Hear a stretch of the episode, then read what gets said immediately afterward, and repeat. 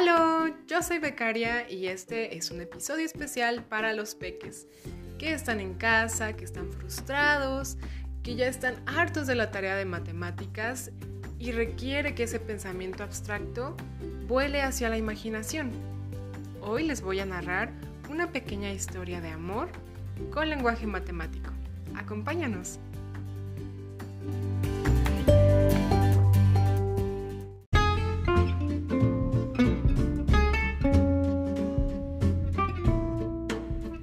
Historia se llama Un cociente que se enamoró de una incógnita.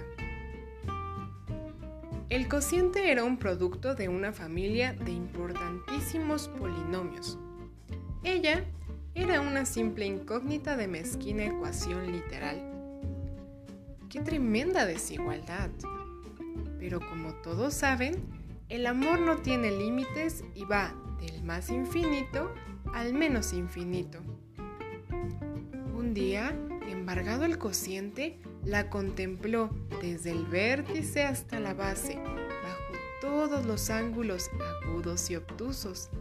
Era linda, una figura impar que se evidenciaba por mirada romboidal, boca trapezoidal y senos esféricos en un cuerpo cilíndrico de líneas sinusoidales. ¿Quién eres? preguntó el cociente con una mirada radical. Soy la raíz cuadrada de la suma de los cuadrados de los catetos, pero puedes llamarme hipotenusa, contestó ella con una expresión algebraica de quien ama. Él hizo de su vida una paralela a la de ella, hasta que se encontraron en el infinito y se amaron hasta el cuadrado de la velocidad de la luz, dejando al sabor del momento y de la pasión rectas y curvas en los jardines de la cuarta dimensión. Él amaba y el recíproco era verdadero. Se adoraban con las mismas razones y proporciones en un intervalo abierto de la vida. Luego de tres cuadrantes, resolvieron casarse.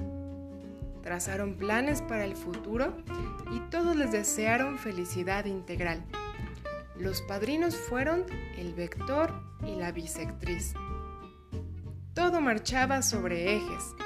El amor crecía en progresión geométrica. Cuando ella estaba en sus coordenadas positivas, concibió un par. Al varón, en homenaje al padrino, lo bautizaron vector. La niña, una linda abscisa. Ella fue objeto de dos operaciones. Eran felices hasta que un día todo se volvió una constante. Fue así que apareció otro, sí, otro, el máximo común divisor, un frecuentador de círculos viciosos.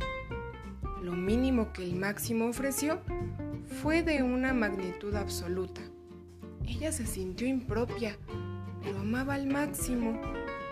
Al saber de esta regla de tres, el cociente la llamó fracción ordinaria. Sintiéndose un denominador común, resolvió aplicar la solución trivial, un punto de discontinuidad.